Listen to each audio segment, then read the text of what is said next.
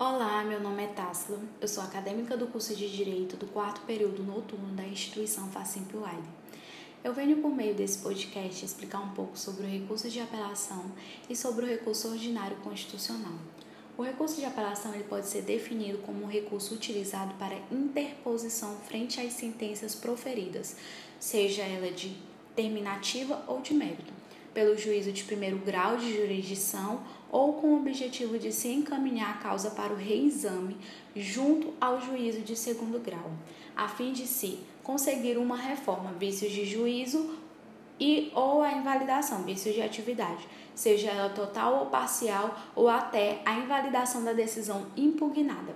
Está previsto nos artigos 1009 a 1014 do Código de Processo Civil, onde estão inseridos os critérios quanto à sua aplicabilidade e em quais momentos ele poderá ser interposto.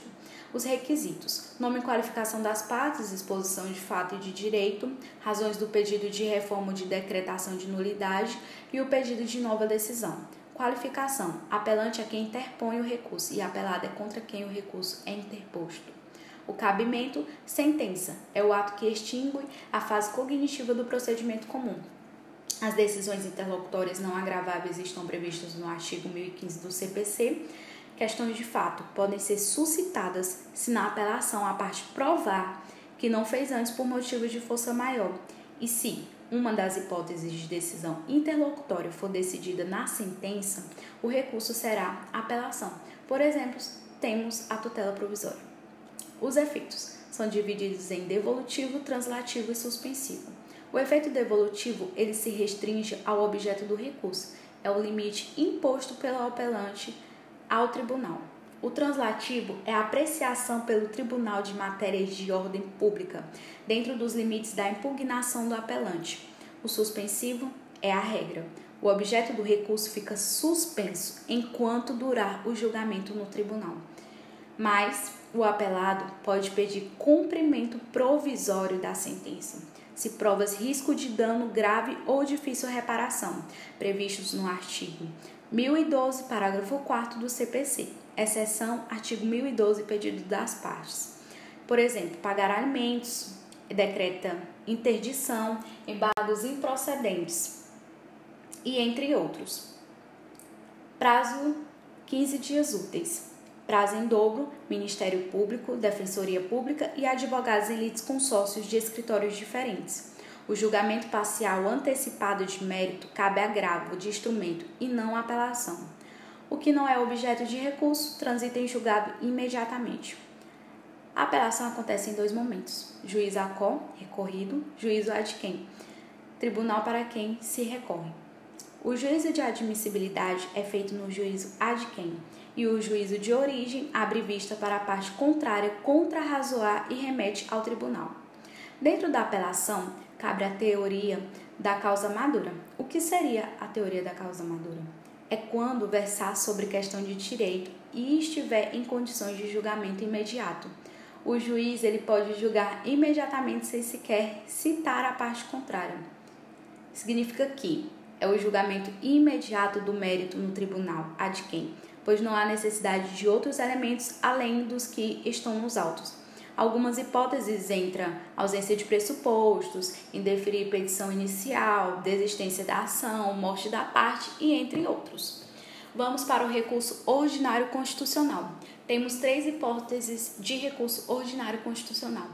Recurso ordinário constitucional com base no artigo 102, inciso 2 a linha B da Constituição Federal recurso ordinário constitucional ao STF com base no artigo 102, inciso 2 a linha A da Constituição Federal, recurso ordinário constitucional ao STJ com base no artigo 105, inciso 2 a linha A, B e C da Constituição Federal.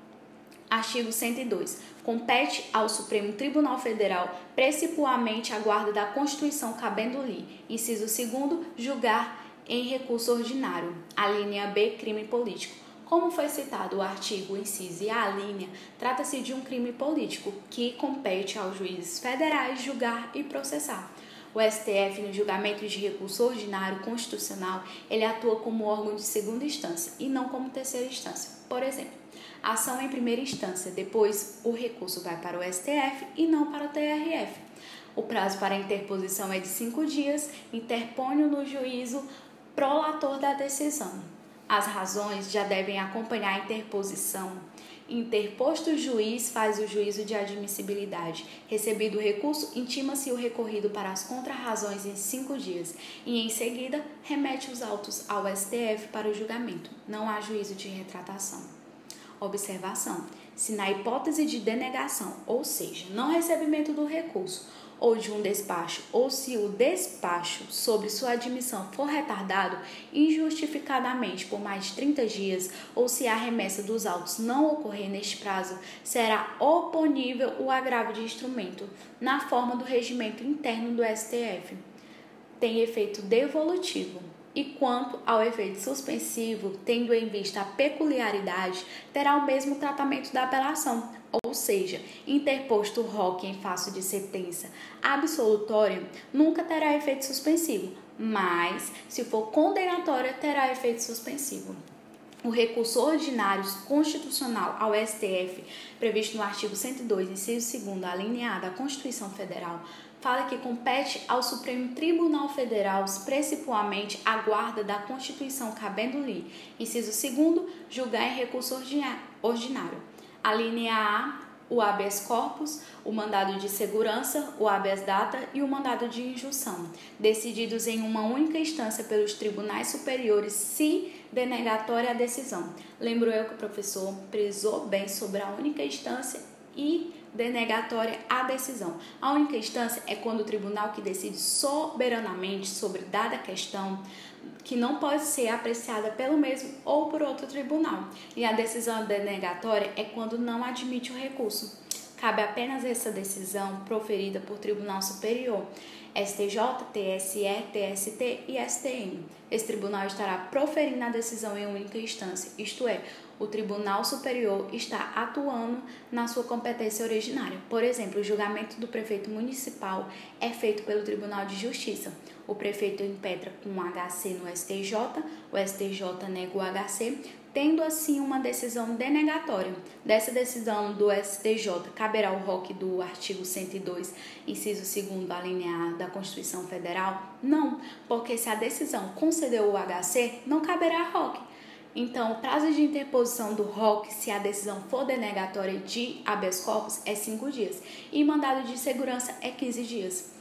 Em ambos os casos, o prazo são contados a partir da publicação da decisão, deverá ser interposto por petição escrita e a petição deve ser dirigida ao presidente do Tribunal Superior que denegou a ordem o processamento, juízo de admissibilidade contra razões, mesmo prazo da interposição, remessa dos autos ao STF para julgamento.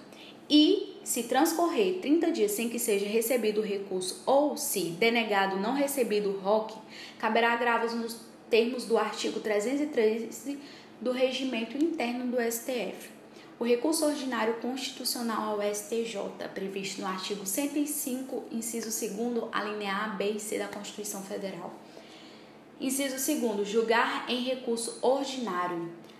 A linha A, o habeas corpus decididos em única ou última instância pelos tribunais regionais. Decisão denegatória de HC decidida em única instância ou última instância.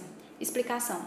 Juiz da primeira vara criminal da cidade de Imperatriz decretou a prisão preventiva de Ronaldo. Advogados de Ronaldo ingressam com HC no Tribunal de Justiça. O tribunal denega a ordem. Caberá a Roque em razão de decisão denegatória de mandado de segurança em única instância. Exemplo: MP ingressa com mandado de segurança no TJ e o tribunal denega a ordem, decisão do TJ em única instância. Processamento e prazo igual ao anterior. Essa foi a minha explicação. Muito obrigada pela atenção.